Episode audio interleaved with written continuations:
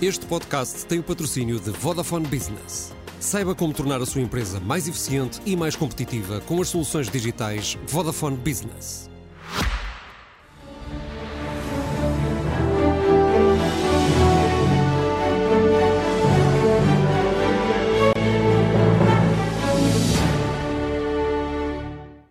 Sejam bem-vindos a mais um Expresso da Meia-Noite, um programa feito semanalmente numa parceria entre a SIC Notícias e o Jornal Expresso. Hoje falamos da TAP e da forma como a CEO e o Sherman foram despedidos depois de toda a polémica com a indemnização de Alexandre Reis. Um processo jurídico que o presidente Marcelo classificou de abstruso, mas cujas consequências políticas, apesar de tudo, considera o presidente, já foram retiradas. A ver, vamos. Ainda assim, falta resolver o problema principal, que é o da própria companhia, onde os portugueses já gastaram 3,2 mil milhões de euros. A venda da companhia parece estar para breve, há até quem defenda, junto de António Costa, que deve ser despachada o mais rapidamente possível e sem grande negociação, por ser um assunto tão tóxico que não interessa arrastar mais. Vamos a isso, Wesley. Vamos, vamos ver quantos programas mais teremos que fazer sobre a TAP. Por hoje convidamos a Rita Tavares, que é jornalista do Observador e escreve regularmente sobre o governo de António Costa. A Ana Pedrosa Augusto, que é advogada e foi candidata pela Iniciativa Liberal à Câmara de Lisboa. O Miguel Prata Roque, que é advogado e ex-secretário de Estado da Presidência do Conselho de Ministros no primeiro governo de António Costa. E o Pedro Castros, que é analista uh, sobre aviação comercial. Miguel Prata Roque, eu começava por si. O Presidente da República comentou hoje o caso TAP, considerando que é um caso que deixa marcas radioativas que não passam e cumulativas que continuam a acumular-se no governo de António Costa. Concorda com este diagnóstico? O que eu acho é que já foram tiradas muitas taques relativamente à, relativamente à TAP, porque todo o processo de privatização já começou mal e estado. Ou seja, nós tivemos logo um problema quando em 2012 tentou vender a TAP ao Sr. Efremovic, que tinha, pelos vistos, quatro nacionalidades. Ora, a legislação europeia exige que a TAP seja mantida por investidores, por investidores europeus. Mas essa estratégia de, em vez de começar por falar do que temos agora, recuar sete anos, o que é que significa? Significa compreender as razões da TAP ter chegado ao momento em que chegou.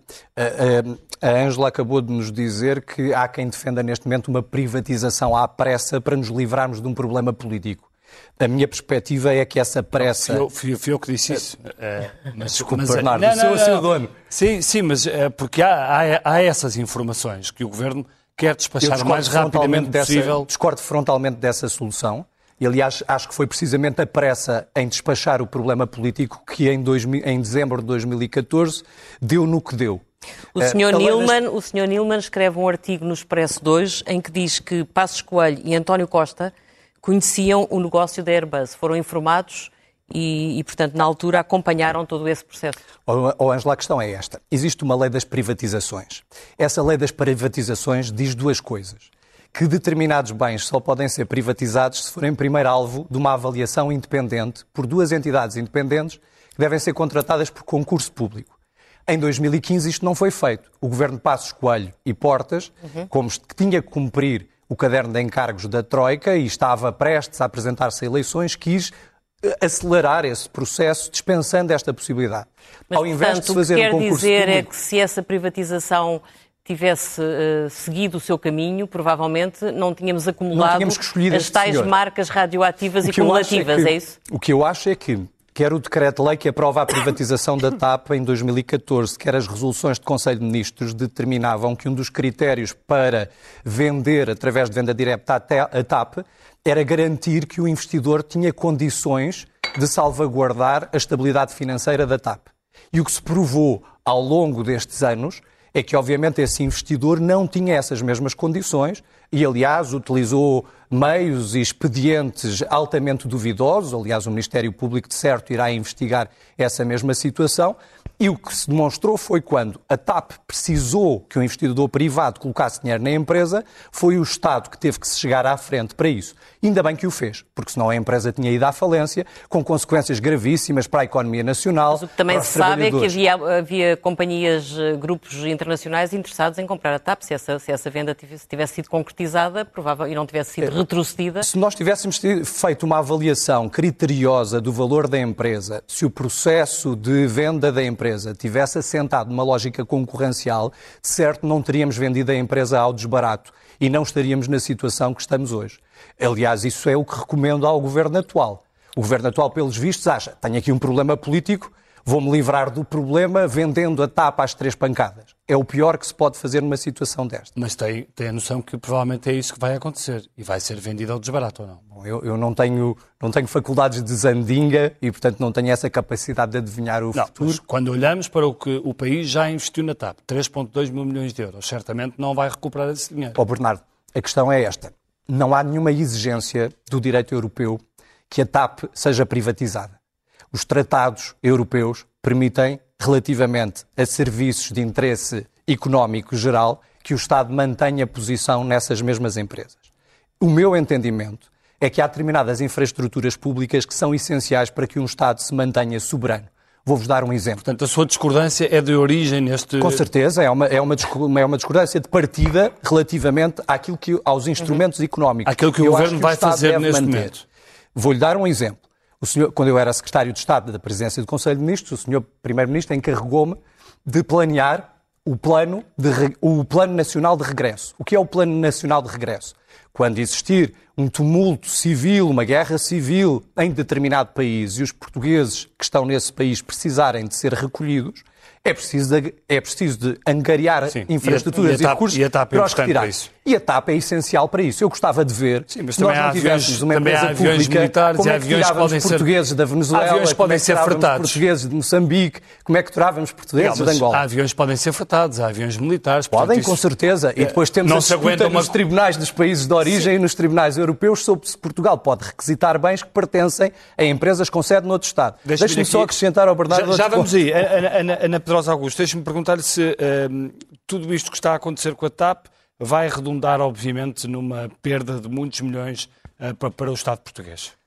Não só vai redundar, como já redundou. Isto, nós podemos estar aqui a, a discutir há quantos anos é que a TAP é uma catástrofe. O facto é que ela hoje é uma, é uma catástrofe. Portanto, nós, perante aquilo que existe, não vale a pena, eu acho que é um daqueles casos, é um daqueles cenários em que não vale a pena nós estarmos a chorar sobre aquilo que já aconteceu. Vamos tentar melhorar aquilo que pode vir a acontecer. E aqui uh, começamos já mal. Uh, bem, eu, eu, primeiro, eu acho que é de saudar uh, a, a, ideia, finalmente, do governo de dizer vamos privatizar esta empresa. Porque realmente. O problema é como? O Estado não sabe gerir, não consegue gerir, não consegue fazer aqui um bom trabalho e nós é que estamos a pagar e já pagamos muito e continuaremos a pagar. Portanto, para mim é evidente que é uma boa ideia. Como é que se faz? Agora, lá está. Isto é como tudo. Se fazemos em cima do joelho, fazemos mal feito, isso, é evidente, ah, e isto tem que ser planeado. Agora, não pode ser como mais uma das, dos casos é, trans, que se transforma num caso e casinho, só que o problema é que este é mesmo muito caro, em que nós fazemos isto tudo, em que se faz isto tudo a correr e depois no fim faz-se a correr porquê? Porque temos que nos livrar de um problema. Ah, e esse problema, no fim, fica, fica cá sempre alguém para pagar a conta. Pode não ser o mesmo Primeiro-Ministro, pode não ser o mesmo Governo. Nós, contribuintes, estaremos cá sempre para pagar a conta. e esse é que é o problema quando fundamental. Se fala de contas, há a perspectiva de que a conta possa, aliás, engrossar se o Estado tiver que pagar uma indenização à CEO que despediu alegadamente com justa causa. Tendo a CEO cumprido um plano de reestruturação da empresa que resultou e tendo despedido e indenizado uma administradora com apoio e conhecimento do Governo, encontra razões como advogada para esta justa causa?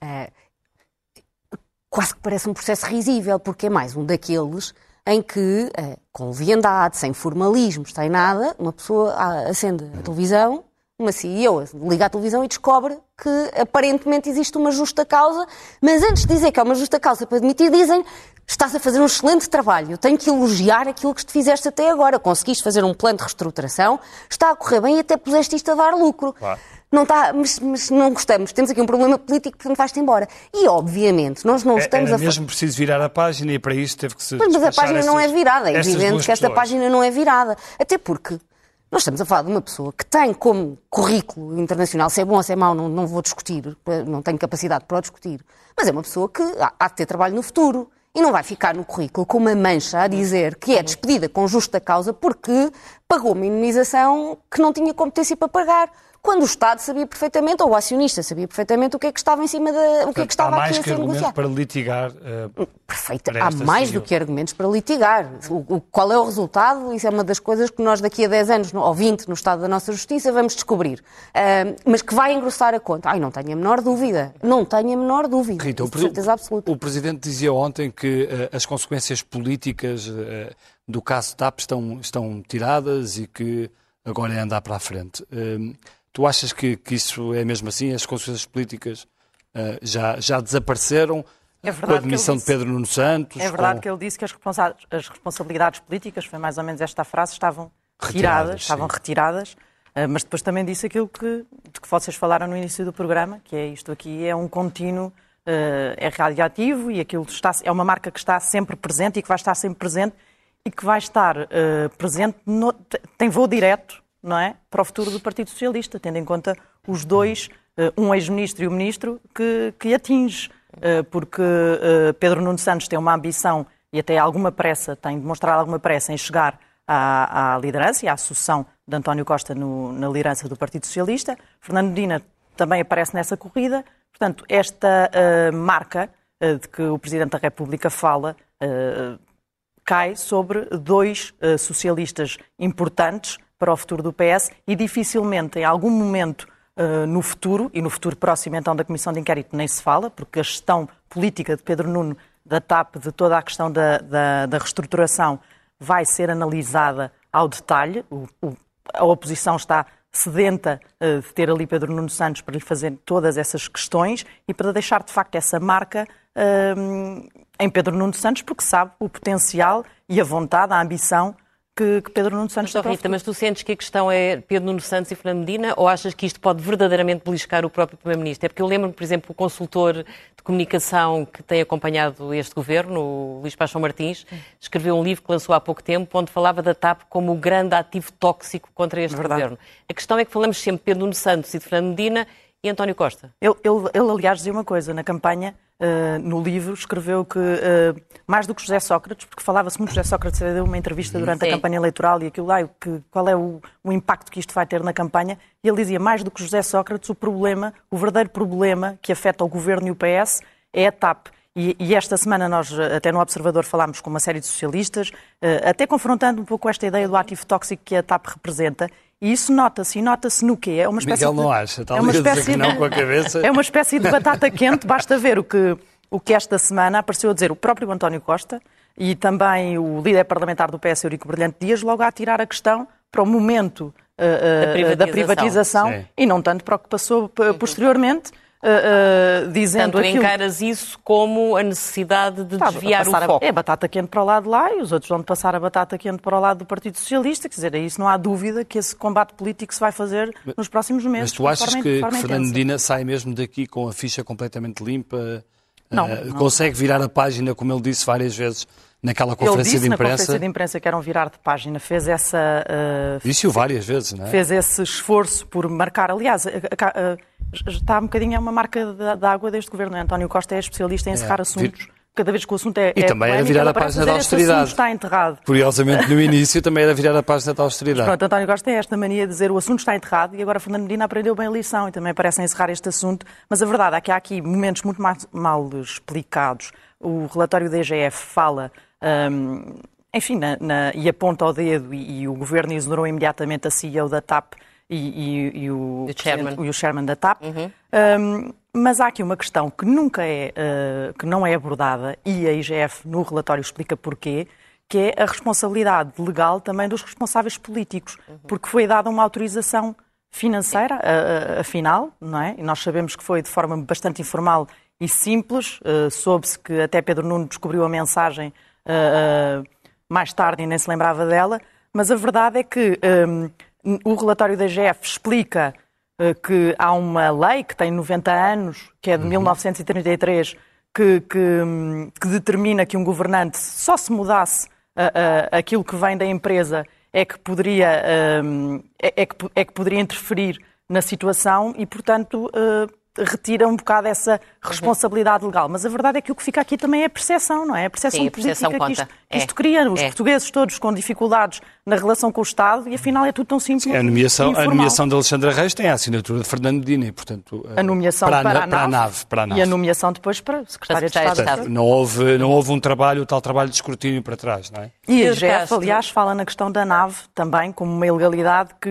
se não tivesse havido a primeira, pelo menos ali havia a devolução da indemnização quando ela aceita eh, ir para a nave. E para a nave. Portanto, a página não se vira completamente em relação Difícil. Fernando Medina. Pedro Castro, como especialista em aviação comercial, vê uma diferença abissal eh, do ponto de vista dos interesses do país entre a TAP ser uma empresa privada ou uma empresa pública? Muito boa noite. Hum, em relação a essa pergunta, enfim, a, a- a resposta que foi dada pelo Governo foi temos que ter uma TAP pública e nacionalizada, ou maioritariamente pública, para, de- para defender o interesse nacional. O interesse nacional é a conectividade aérea, não é uma companhia em es- em específico. Aliás, se nós analisarmos em termos eh, aeronáuticos, nós percebemos que a conectividade aérea no Algarve eh, ela está dependente em 2, 3% da TAP. Portanto, tem uma visão completamente diferente de uma companhia aérea nacional, mas sem, no fundo, sem ter o aspecto negativo da conectividade aérea. Portanto, este argumento usado pelo Miguel Prata Roque, da- de- deste exemplo do regresso, trazer pessoas de volta, eh, e, e daí a importância de uma companhia aérea nacional, eh, pesa pouco. Para já é uma percepção errada, ah, porque até em relação a Angola e até em relação à Venezuela, os voos da TAP para a Venezuela eram todos operados pelo Euro- Euro- Euroatlantic, no tempo em que justamente era difícil aterrar ah, na Venezuela eh, e os acordos, ah, digamos, dos, das- dos tripulantes da TAP com a TAP permitiam que a, que a TAP decidisse não eh, realizar esses voos e o, eh, subcontratar uma empresa privada portuguesa que, aliás, foi discriminada por este governo. Ou seja, o governo eh, Costa eh, decidiu, contrariamente a todos os outros governos europeus, não só decidiu nacionalizar a companhia aérea, nenhuma, nenhum governo nacionalizou uma companhia aérea para ajudar. Sim, houve ajudas de um. Estado, mas não nacionalizações. Exatamente. Sim. Ponto número dois, as as ajudas de de Estado foram proporcionalmente dadas a todas as companhias desse Estado. Portanto, este, este caso particular de Portugal com a nacionalização e a discriminação, para mim, este sim é um caso de justiça europeia ou de injustiça. Mas diga-me uma coisa, sendo, sendo Portugal um país cuja, cuja economia assenta em grande parte no turismo, a questão do turismo, a, a questão de. eh, não é uma questão que leva a, a reforçar a necessidade de haver a tal companhia de bandeira. Acha mesmo eu, que isso não eu é argumento? falei há pouco no Algarve. Turismo, hotelaria ou emprego? Eu falei há pouco do, eh, do Algarve e não foi por acaso. O Algarve é a região, internacionalmente falando, mais turística de Portugal. Uhum. E é, re- é a região que menos depende da TAP para o que quer que seja. O Porto, por exemplo. O Porto cresceu é um- muito com, a- com as, com as Ora com a bem. Ryanair, por exemplo. Aí o Porto, por acaso, tem uma TAP um pouquinho mais presente Sim, do tá que no bem. Algarve. Mas não Temos foi- a- agora também um outro exemplo muito claro, que é o da Ilha da Madeira. Todo este ano, 2022, o aeroporto da Madeira e a própria economia, digamos, eh, turismo da Madeira, eh, eh, o aspecto todo ligado ao turismo, desde a, a hotelaria, a restauração, as atividades, tudo isso teve um crescimento de cerca de 30%, coincide com o, o momento em que a Ryanair abriu uma base no Funchal em março, eh, portanto vai fazer agora mais ou menos um ano, eh, em que justamente baseou dois aviões lá e só com dois aviões teve este impacto. Portanto, o que está a dizer é que a ideia de ter uma companhia aérea nacionalizada é altamente ideológica. é arcaica, é arcaica até no próprio panorama do direito aéreo europeu. Nós tínhamos, de facto, essa limitação antes de- da desregulamentação que houve na Europa em relação ao tráfego aéreo. O que é que veio dizer a desregulamentação? Veio dizer que qualquer companhia pode operar de qualquer aeroporto eh, eh, do espaço europeu para qualquer lugar. Isto significa que nós já não estamos eh, dependentes da, esta dependência que nós tínhamos da companhia aérea de bandeira e que nós mu- muitas vezes carregamos com emoção, ela tem um aspecto jurídico. Era que entre Portugal e Espanha, e é um exemplo tão simples quanto este, havia um direito eh, aéreo que era eh, bilateralmente negociado e que dizia Do lado português pode voar a TAP dois voos diários de Lisboa para Madrid e do lado espanhol pode voar a Ibéria dois voos diários de Madrid para Lisboa. E era isto. E podia ter, ter 10 milhões de pessoas a quererem viajar Sim. para Madrid, uhum. mas a, a, tinha que ir negociar com o Estado e dizer: não, eu agora uh, quero fazer o terceiro voo diário. Uhum. Não pode. Não é? Uhum. A sua ideia é arcaica, diz aqui o. A ideia Bom, da companhia... Ideológico, nesse... ideológico é privatizar-se uma empresa apenas porque queremos promover o lucro de outras empresas privadas. E Se calhar o país tem estado dizer... a assistir a dois momentos claro, ideológicos claro, opostos, não é? Tudo é e a gastar milhões, a vida é ideológica. E a gastar milhões durante 7, 8 anos porque há duas ideologias Olha, em vamos confronto. admitir então que há Com empresas... que imagem é que ficamos da gestão de uma empresa pública se a coisa vamos, é assim? Vamos imaginar então que são empresas privadas estrangeiras a fazer fazer aquilo que faz hoje a TAP. No ano passado, nós tivemos 19,1% do PIB resultante das receitas do turismo. A TAP é com a, Auto, é com a Auto Europa a principal contribuinte para o crescimento do produto interno bruto português. Uhum. Se esse transporte é feito por empresas estrangeiras, isso que antes revertia para o produto interno bruto português vai reverter para o produto interno bruto de países estrangeiros. Uhum. Se a TAP for adquirida por empresas estrangeiras, nada nos livra de que se faça como se fez, por exemplo, em alguns grupos de distribuição alimentar, como o Grupo Soares dos Santos, que deslocalizou ficticiamente a sua, a sua sede para a Holanda, não pagando impostos em território português, mas pagando impostos na Holanda, porque as taxas de imposto são mais baixas do que em Portugal. Mas, oh Miguel, Nada nos livra que os contratos coisa. com os trabalhadores sejam celebrados com hubs Sim. que não são o hub português, deixando os trabalhadores portugueses de pagar IRS e pagar contribuições para a segurança mas, social. Mas acha, não mas estejamos acha, a brincar. Mas, mas acha que o Governo não vai, não vai uh, negociar no sentido de ficar com o hub em Lisboa? Pode negociar, mas como a lei europeia obriga a que seja adquirido por uma empresa estrangeira, se for adquirido por uma empresa espanhola, está-se mesmo a ver se o, que o hub vai ficar em Lisboa e não em Madrid. Outra questão, quando se privatizou a Galp, quando se privatizou a EDP, quem é que está neste momento a oferir os dividendos resultantes do lucro dessas empresas monopolistas? É porque o objetivo teria sido abrir o mercado à concorrência. Mas qual é a concorrência que nós temos no mercado da energia? Mas, oh Miguel, qual, é, mas, mas qual é a concorrência que nós temos dúvida. no mercado de distribuição de gás óleo? É isso que eu gostava de perceber. Mas então, na sua opinião, o que é que leva ao Governo, que percebeu tudo isso que o Miguel acaba de dizer há sete anos atrás, o que é que leva António Costa agora a decidir vender a TAP? Não sei, eu não, eu não ouvi ainda da, da boca do Primeiro-Ministro essa mesma opção. Provavelmente é o reconhecimento não, de que não faz sentido para o país manter aquele encargo do Estado. Ângela, depois eu discordo dessa. Eu não estou aqui para defender Estás a posição. com a decisão eu do governo, estou, é isso? Eu discordo dessa, dessa solução do ponto de vista estratégico. Mas não tenta encontrar alguma racionalidade nesta opção? A única racionalidade é nós tentarmos livrar-nos de um problema político. Porque político? do ponto, sim, do ponto de vista financeiro, neste momento houve um turnover. Não faz sentido no momento em que a empresa está a gerar dinheiro. E vamos também clarificar. Qual é o problema político, então? Aparentemente é difícil gerir a TAP porque a opção. Ah, é um não há nenhuma de não conseguir gerir a TAP? Ouça, não há que é nenhuma leva empresa. à venda da companhia? Eu gostava de ver se a Sonai estivesse permanentemente em discussão no espaço público, se conseguia, obviamente, ter os resultados financeiros que tem.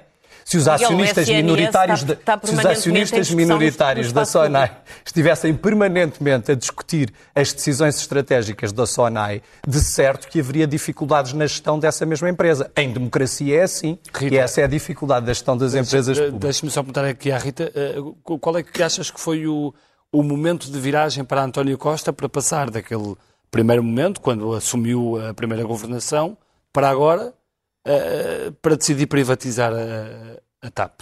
Toda a gestão se complicou, não é? Toda a, a, relação até com David Neilman foi bastante complicada e depois houve o processo de reestruturação que marcou de forma, uh, teve um impacto bastante grande uh, neste governo e isso aí, quer dizer, depois chega-se à, à, conclusão, e era aquilo que tu dizias há pouco, há esse sentimento entre socialistas, entre membros do governo, de que é importante resolver isto o quanto antes, para não ter de facto aqui este problema e esta toxicidade, uh, uh, enfim, apesar sempre uh, no governo e cada vez que se, que, que, se fala na TAP. Portanto, é uma privatização para afastar um ativo tóxico. É uma privatização para afastar um ativo tóxico e agora, imagino... E para evitar mais estragos, por exemplo, nas próximas eleições que aí vêm. Exatamente. E imagino, imagino que também não possa ser feita à pressa, era isso que também se falava aqui há bocado, porque uh, sob pena de daqui a uns tempos termos um problema idêntico a este, não é? Uh, um problema de estar a falar de uma, de, uma, de uma privatização que correu mal e que foi mal feita e que lesou o Estado português. Uh, há também já alguma corrente dentro do Partido Socialista que defende que há algumas coisas que se devem manter, incluindo a questão dos centros de, de decisão, uh, enfim, que seja uma venda que seja feita, mas que não seja feita propriamente à pressa e passando por cima de algumas coisas que são importantes do ponto de vista do, do interesse nacional. Uhum é essa gestão agora. Ana, qual é que acha que é, que é o mínimo aceitável para, para que um negócio destes possa ser bem, bem, possa correr bem, possa ser bem aceito na sociedade? 10 eh, milhões foi, foi, foi vendido ao Sr. Nilman, 10 milhões deve chegar. É o mínimo aceitável. Pelos vistos, 10 milhões foi bom. Eh, então. No sentido de, muito diferente, quer dizer, no sentido de que eu já, eu já aceitava só boa fé. Que é coisa que eu acho que neste momento não existe. Nós estamos aqui a discutir que a venda da TAP vai ser feita porque há um ativo tóxico e politicamente isto não, não, não pode estar nas mãos deste governo. Eu acho que isto é claramente o reconhecimento da incompetência e não é com desprimor, é que realmente há uma questão de competência. É preciso ter competência para gerir empresas deste género ou qualquer outra empresa. E tenho a sensação, francamente, que já vamos entrar aqui num esquema de vitimização. Ou seja, o, o, governo, neste momento, o que tem vindo a fazer, aliás, tem, acho, acho que é visível naquilo que é a, a sua forma de abordar uh, controle de margens de lucro, uh, programas de habitação. Uh, o seu intuito hoje, extraordinariamente, é diabolizar a iniciativa privada é diabolizar os privados, é diabolizar aquilo que uma gestão privada, bem ou mal, porque se tivermos a ideia de que todas as sociedades privadas ou entidades privadas uh, estão certas, também é, quer dizer, é vivermos num mundo de fantasia e isso não, não, é, não corresponde à realidade, mas há aqui uma noção de que é preciso diabolizar a iniciativa privada.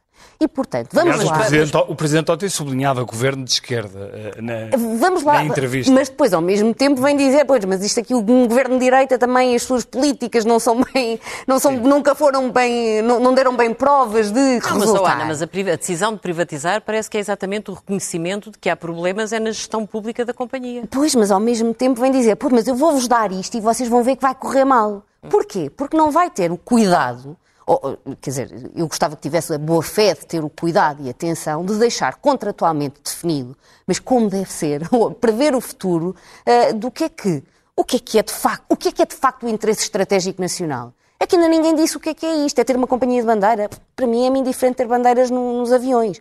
É ter uh, a certeza de que há não sei quantos voos por dia, por semana, por mês para o país ou para as regi várias regiões do país. O Pedro certamente saberá explicar muito melhor. Agora, de facto, é preciso as pessoas compreenderem e o Estado, ou neste caso o Governo, tem que explicar o que é que é realmente o interesse estratégico nacional. Porque aí sim, eu concordo que, que há um interesse estratégico nacional. Nem que seja eu ter a capacidade de fretar aviões se for necessário. Eu também acho que há um interesse nacional em conseguir controlar os incêndios e, para isso, o Estado tem vindo a contratar entidades privadas. Mal, mal feito, mais uma vez, porque também não consegue gerir isto de forma uh, adequada a ter resultados convenientes, corretos e concretos. Uhum. Por isso, não conseguimos aderir um valor. Mas se houver boa fé, no sentido de dizer o que é que é realmente o problema, qual é o problema, o que é que nós precisamos, o que é que faz falta? E aí nós conseguimos, com certeza, as pessoas conseguiriam sentar-se. Vou utilizar uma expressão do Presidente da República. Há matéria para conversar e para as Sim. pessoas se entenderem, uhum. que é, vamos lá decidir ponto por ponto o que é que é importante. Então deixe-nos passar ao Pedro Castro. É importante ou é decisivo que se consiga manter o Hub de Lisboa? Eu vou, antes de responder à sua pergunta, queria só, um, e sem ser muito tecnocrata, dizer aqui duas coisas. Pedro Castro, em 1980, seria digamos, a favor de uma companhia de bandeira. Era esse o esquema que nós tínhamos. Pedro Castro, em 2020, diria não é preciso nacionalizar para ajudar. Pedro Castro, em 2023, diz que é necessário valorizar a TAP antes de nacionalizar. Eu era apresentava-lhe N quadros em, em 2020 do que é que podia ter sido feito para ajudar a TAP sem a nacionalizar. Neste momento, acho que a conversa desviou completamente para a tal toxicidade política e não se está a pensar como é que eu posso valorizar a TAP. Isto é possível. Pedro Castro, em 1640, 1 de dezembro, diria espanhóis nunca. Hoje nós temos que perceber o IAG, se este for o grupo interessado, parem, por favor, de falar. para as pessoas IAG é- perceberem, a British Airways, Iberia. Aer Lingus, Iberia, que é detida, na sua maioria, pelos cataris da Qatar Airways. Não tem espanhóis, quer dizer, tem, tem lá uma companhia espanhola. Então é Portanto, essa E tem ideia- vários hubs, não é? e, e também vou. E tem vários hubs. vários hubs, não- Nomeadamente só um que é óbvio, entre Londres e Dublin. Claro. Quer dizer, Sim. não há mais concorrentes do que irlandeses e ingleses. Meio bem pior Não do que quer portugueses e dizer que se comprassem a TAP ficasse o hub em Madrid. O que quer dizer é que Tendo se o IAG se interessa pela TAP, é porque quer este hub de Lisboa. Porque é este que vale também para outras coisas. Mas o que ouvimos o Ministro da Economia dizer foi primeiro que a Ibéria era uma hipótese e depois, num segundo momento, que não convinha nada porque era preciso manter o hub de Lisboa. Portanto, já é- aparentemente, Costa Silva reconhece que há um risco. Lá está, disse isso em Madrid, na Fitur, porque estava em Ah. Madrid. Ou se calhar estava mal informado, ou, Não, ou e quis até- fazer bonito em Madrid. E, ora, nem mais. Fazer bonito. Mas é tudo informações E não erradas. fechar a porta a um eventual interessado. É tudo informações erradas, no fundo, e uh, digamos que isso funcionou em Espanha, mas cá não uh, chegou aqui a Portugal e não funcionou. O que eu acho que é um, cru- crucial neste momento é falar como é que nós podemos valorizar a gestão pública. Nós temos, e as pessoas não têm consciência disso, nós temos quatro companhias estatais a arrastarem prejuízos há décadas. SATA, Azores Airlines, TAP e Portugália. Estas são todas companhias estatais que, inclusivamente, concorrem entre si. Miguel quer. Quero interromper. Miguel, pode interromper à vontade. Vamos lá ver. Há privados que não estão interessados em fazer determinadas linhas aéreas e determinadas rotas. Obviamente que o Estado tem que suprir as falhas do mercado. Obviamente que há prejuízos, porque as empresas públicas têm que fazer aquilo que os privados não têm interesse em fazer. E, portanto, é por isso que há prejuízo na empresa pública. Mas o investimento na empresa pública não é medido apenas eh, com o balanço da empresa. Há repercussões sociais importantíssimas. Eu, aliás, fico espantado que se fique contente por vender a tapa ao Qatar. Lembra-me quase a senhora Angela Merkel a pôr-se de joelhos ao senhor Putin Mas e a aceitar a Gazprom. Mas- mas- Porque se nós estamos dispostos... mas se a funcionar melhor, oh, oh, Bernardo, se- se isto- isto eu acho melhor- isto essencial, principalmente no momento em que todos batemos com a mão no peito relativamente à guerra da Ucrânia e relativamente à resistência que os Estados democráticos devem fazer relativamente às ditaduras. O Qatar, obviamente, não grandes opera. O Qatar não China, não é? opera. O, Qatar não opera em regime de concorrência livre, saudável, regular com empresas europeias. E não é aceitável que nós vendamos ao desbarato infraestruturas públicas nacionais a um Estado que não respeita os direitos E fundamentais. se vendermos à Alemanha... Obviamente que eu e não, fico, não quero al- ficar nas mãos no e se Qatar. vendemos Peço aos E se vendemos aos alemães da Lufthansa, já acha menos grave? Bom, eu já disse que eu acho que há um interesse estratégico nacional no sentido de manter infraestruturas. Eu quero ter empresas públicas que sejam bem geridas, Tá bem, mas a que TAP- deem lucro Mas se- se a e TAP- cujos dividendos Oh, oh, possam Miguel, ser utilizados para construir habitação Mas se a pública. TAP não está a É conseguir minha cumprir a sua do país. Eu sei que hoje em dia não está, à moda, não está em moda termos essa visão do país. A minha visão do país é ter empresas modernas que respeitam os direitos dos trabalhadores, E que sirvam aos produzem consumidores. riqueza E que sirvam aos cujos dividendos revertam para o orçamento do Estado para que o Estado possa aplicar políticas Sim, públicas que, que sirvam- apoiem e que as pessoas que têm necessidade. É essa a minha visão do Eu, país. eu gosto muito que tenhas exposto essa visão porque eu vou transformá-la de outra forma. Aquilo que disse sobre o Qatar é aquilo que eu acho que qualquer comprador potencial estrangeiro deste, deste grupo de empresas que nós estamos constantemente a falar deve dizer da TAP. Vamos só ver aqui um alemão a pensar que isto, um partido do arco governativo privatizou. Vem outro partido desse arco governativo e nacionaliza um bocadinho. Vem outro deste mesmo governo, mas com outro ministro, e manda o privado para a rua. Ó Pedro, nacionaliza. vezes- que a nacionaliza. França já agora saiu da Air France, Agora privatiza. esse argumento- Temos a ANAC, o regulador, claramente na mão do governo. Temos a nave, ninguém fala na nave, mas a, a Alexandra Reis, presidente da nave, saiu da TAP para a nave. Isto é só, em termos de conflito de poderes, o pior que se pode passar. Porquê? Porque a nave determina os slots, as faixas horárias uhum. de aterragem e de descolagem nos aeroportos nacionais. Quando se fala do aeroporto de Lisboa, fala-se o problema maior deste aeroporto é o slot. É slot. O que é que eu vou fazer? Vou pôr na presidência do Conselho de Administração da entidade neutra, imparcial e uhum. que se deve reger assim pelo regulamento europeu nesta matéria, com uma ex-administradora da TAP e com um ex-chefe de, de, de, de, de gabinete do Ministério das Infraestruturas. E já agora tudo negociado por WhatsApp. E já agora tudo negociado por WhatsApp. Vai ao regulador e tem o mesmo problema. Um ex-secretário de Estado da, das infraestruturas está no, na, no Conselho de Administração da ANAC. É só o organismo a quem nós nos devemos dirigir quando dizemos algo se passa mal na nave que não está a agir da forma como deve. Portanto, acha que Votar... tem havido aqui toda uma gestão muito não, política de... Aquilo que o Miguel estava a dizer do Qatar é aquilo que uma Lufthansa, e repare, eu vivi 12 anos uh, na, enfim, na Alemanha, uh, ou num espaço germânico, e tenho esta noção de que isto não cabe na cabeça de um alemão. E não cabe na cabeça de um alemão ter a mulher Mas então, do ministro que é diretora... a Lufthansa poder a, estar interessada na TAP? Acha isso impossível? Não.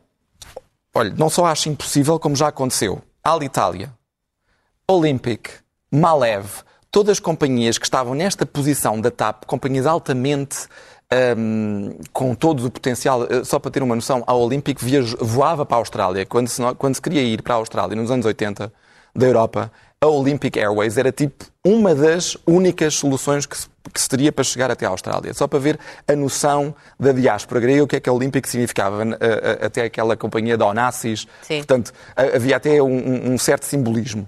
Uh, estas companhias, elas faliram não é porque o seu negócio não seja interessante. Aliás, tanto na Itália como Sim. na Hungria como uh, na Grécia, há, uh, digamos, os sucedâneos. Mas esta estrutura, repare, isto nós estamos a falar em, em, processos, em partidarizações desta companhia que são insuportáveis e insuportáveis uhum. para quem lá trabalha. Uhum. Repare, um técnico como eu não quer saber se uh, tal é a mulher do ministro ou veio. Não quer, a pessoa quer trabalhar. Não, e há uma outra questão fundamental que eu há pouco não consegui dizer ao Miguel, que é uh, a questão da TAP neste momento não estar a conseguir cumprir o serviço uh, em muitos casos, ou seja, transportar de A para B corretamente com Uh, tem vários atrasos, aviões suprimidos, quer dizer, há uma série de problemas que fazem com que a TAP de facto seja esse tal ativo tóxico. Rita, uh, voltando uh, há uma questão que estava a falar a Ana Augusto sobre a diabolização dos privados. Notas que na ação deste governo tem havido essa, essa tendência? Há essa crítica, não é? Já, aliás, depois de ser apresentado o pacote legislativo para a habitação, saltaram críticas de um novo PREC, com o governo a ser acusado de estar a pôr os privados de parte e a pôr o Estado dentro de todas as decisões e até dentro de casa das pessoas de forma coerciva. Houve essa necessidade até e o governo nos dias seguintes uh, moderou um pouco o discurso, essa, essa medida específica do arrendamento coercivo passou um bocadinho para o segundo plano, depois começou a dizer-se que era uma coisa que era o último reduto, uh, uh, se nada funcionasse, então, então sim, poderia chegar-se a esse ponto, mas a verdade é que isto tudo mostra como as críticas têm um peso, quem sabe um fundamento, mas até internamente e, em reuniões e o Partido Socialista teve, tem tido várias reuniões com a Ministra da Habitação até para explicar e esclarecer aquelas reuniões de base de, com os militantes de base, para explicar e ouvir um bocadinho o pulsar do partido sobre um assunto que, que gerou polémica e que, e que mexe com todos. Um, e nessas sessões, nomeadamente na sessão de Lisboa, um, houve, houve, quem uh, falasse nessa necessidade de também não se diabolizar totalmente os privados e a Ministra respondeu com um, um discurso um bocadinho mais ameno, uh, dizendo que os privados, sim, era para incluir, que ainda até, estamos numa fase de, de conversa. Marta deu esta semana uma entrevista deu uma entrevista aqui na SIC, não é? Em, que, em que, disse que os, sem os privados teria sido muito difícil combater a Covid, que é exatamente o contrário da ideia que ela foi transmitindo ao país Uh, o que foi notado pelo ex-ministro da Saúde que antecedeu, Adalberto Campos Fernandes, que também foi dizer. E achas que em relação à TAP também tem havido essa, essa narrativa sobre o que se passou, por exemplo, com Passos Coelho?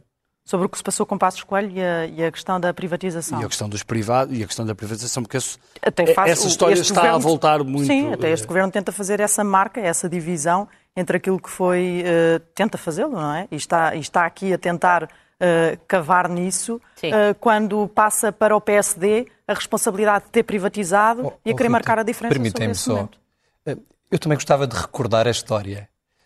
O que acontece é que a Assembleia da República demitiu o governo de Passos Coelho e de Portas no dia 10 de novembro. Uhum. E dois dias depois, o ministro Pires de Lima e o secretário de Estado, Sérgio Monteiro, estavam a assinar o acordo com o Sr. Nilman quando já estavam demitidos. Ora, obviamente que este governo herdou nos braços o menino e teve que tratar desse menino.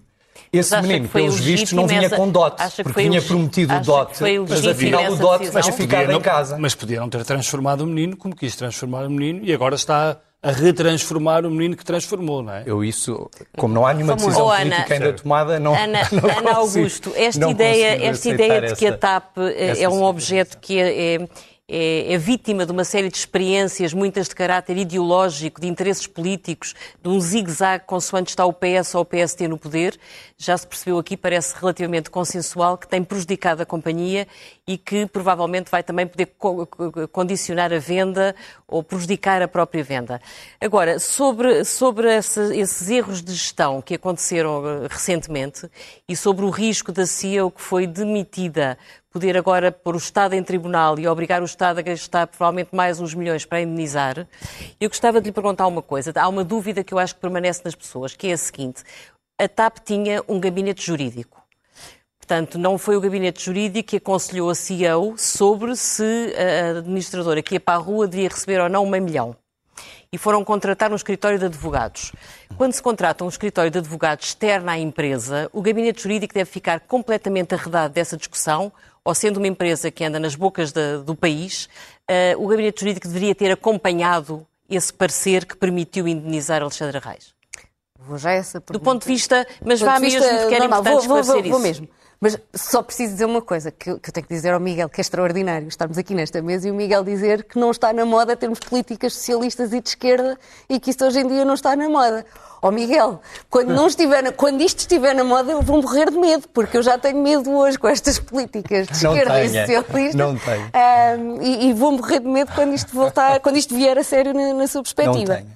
Respondendo à pergunta, àquilo que, que, que, que refere-me e muito concretamente, é evidente para mim, se eu estivesse na gestão de uma empresa, aliás, e no dia a dia, enquanto trabalho como advogada, mas eu não posso falar sobre este processo porque não o conheço, evidentemente, mas nenhuma empresa que contrate uh, assessoria jurídica externa deixa o seu gabinete jurídico de fora.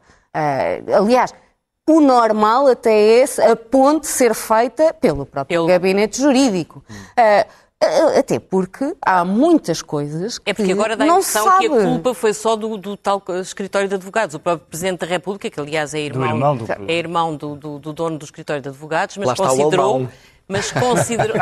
Achar que é uma loucura. O alemão achar isto tudo estranho. Isto, mas, mas repare, não é? Mas qual é, mas qual a, a é diretora a jurídica, Não, a diretora jurídica é a mulher do ministro que é mas da tutela. A diretora que, jurídica, na verdade, saiu quando o ministro assumiu. Não, não mas é, é, só para nós vermos, e agora o escritório de advogados também já não é escritório de advogados. Portanto, Sim. é só para vermos. Mas o Presidente da República considerou abstrusa. A, a, conclusão a que chegou o tal de escritório de advogados. Agora, eh, acha que é impossível o gabinete jurídico da TAP não ter acompanhado tudo isto? Acho muito difícil. Quer dizer, ou, ou, ou recebe ordens uh, expressas para estar fora, e, portanto, se calhar provavelmente até agradece estar fora deste tipo de, de discussão, o que seria um, um, modelo de governação muito estranho e, e, e lá está mau, a meu ver, uh, porque quando nós dizemos estas coisas que os gabinetes jurídicos externos, as sociedades advogadas externas é que fazem os pareceres como é, os gabinetes jurídicos internos são muito importantes na vida de uma empresa, porque são eles que conhecem a realidade das sociedades, são eles que conhecem o seu dia a dia e as suas especificidades. Agora, noutro ponto, uh, por mais estranheza que nós encontremos na solução jurídica que toda a gente encontrou, mais uma vez, eu acho muito estranho que ela não seja relativamente encomendada, vou dizer assim, nestes moldes. Uhum. Uh, acho, acho mesmo estranho. Uh, não, não, não seria uma coisa de todo normal. E, mais uma vez, dificilmente também, diria eu, uh, uma coisa parecer tão obviamente errada por toda, assinada por toda a gente, feita por toda a gente de uma maneira tão evidentemente errada, eu duvido que as pessoas envolvidas, todas, uhum. uh, tendo noção de ser profundamente errado, continuassem com essa atuação. Ora, a questão é que aquilo também não passou por toda a gente que devia passar. Uh, uh, Mais um dos formalismos que fugiu, falharam, não é? falhou completamente. Não foi, não, foi a Assembleia Geral. Não foi, não foi a Assembleia Geral, não foi ao Ministério das Finanças. São os procedimentos que falham todos. São Há até dúvidas sobre a questão do, do administrador financeiro. Ou foi o Fernando Medina? Foi ouvido pela IGF, por exemplo? julgo que foi por escrito. Sim, ou por escrito, ok. Mas, Mas Rita, o administrador coisa. financeiro, por exemplo, não sei. deveria ter, que teve conhecimento da indenização de Alexandra Reis, deveria ter reportado à tutela, que era o Ministério das Finanças, e não reportou. Como é que tu compreendes que Fernando Medina mantenha esse senhor em funções? É uma dúvida que está a ser levantada já na Assembleia da República por alguns partidos. Creio que o Chega já, Ou seja, ele não cumpriu a cabeça a do, do... De, de, Gonçalo Pires, Sim. é o seu nome do administrador financeiro, que, hum, que de facto escapou às exonerações. Não é? Que é quem está a negociar, supostamente, a venda, a venda da TAP. Não é? Miguel, encontra alguma razão para esta uh, permanência de, do administrador financeiro no governo? Ou seja, a CIEL vai para a rua quando fez tudo aquilo que fez, deu conhecimento ao governo e teve luz verde do governo. E há um administrador financeiro que devia ter reportado às finanças e não reportou e fica no governo. Qual é a lógica disso? E há um Estado de Estado que transitou do anterior governo para este, um Estado de Estado nas finanças também. Então vamos lá por fases. Em, em, primeiro lugar, mais uma vez, a minha visão sobre a administração pública é que é preciso haver técnicos de excelência na administração pública. Era importante que houvesse serviços partilhados na administração pública que apoiassem as empresas públicas, que apoiassem o próprio governo, no sentido de termos esses profissionais de excelência e não precisarmos de estar permanentemente a recorrer à contratação externa. Sabem quanto é que ganha hoje em dia um técnico superior da administração pública que seja licenciado em Direito? Leva líquidos para casa 1.200 euros. Obviamente que se eu posso estar num escritório de advogados ou ser profissional liberal ou estar numa empresa do setor privado, vou, vou ser remunerado 3, 4, 5, 6, 10 vezes mais do que isso. E isso tem levado a uma degradação da qualidade dos técnicos que apoiam a administração pública na tomada de decisão. Mas não na TAP, que está pois isso não desse sei. ponto de vista. Pois isso não sei, tendo em conta as remunerações que conheço na praça pública, de facto não levanta isso. Não é um problema, não, Pronto. não parece. Essa é, é, essa, essa é uma primeira questão. Pois eu acho muito espantoso que a CEO de uma empresa desconheça o processo de nomeação dos membros do seu próprio, da sua própria comissão diretiva. Porque o Estatuto de Gestor Público e a Lei do Setor Empresarial do Estado é claríssimo. Cabe ao acionista designar. E isto acontece no setor público e acontece de acordo com o Código das Sociedades Comerciais. Os administradores são nomeados em Assembleia Geral. Uhum. E, portanto, ela sabe à partida que não tem a capacidade de despedir um administrador, que tem que ser o acionista a tomar essa Mas decisão. Mas por isso terá falado, não é? Supostamente terá falado com... Uhum. com, com Talvez tenha falado com, com quem considerou errada. que eram as entidades competentes para o efeito. Deixa-me só fazer uma pergunta ao Pedro, só, só, só para terminar, temos um minuto. Pedro, em relação à venda da TAP, a sua opinião, deve ser já toda vendida? Marcos Mendes falou no domingo na hipótese de ser 60% ou 70%. Qual é, que é a sua opinião?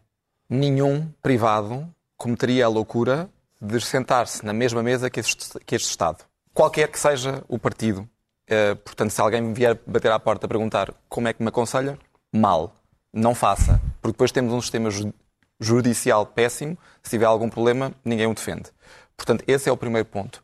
Segundo, eu partiria não que eu seja a favor, ou tenha sido a favor da, da solução que foi preconizada pelo, por este governo valorizar a TAP antes de a privatizar. Temos agora aquilo que eu chamo. Como é que isso se faz?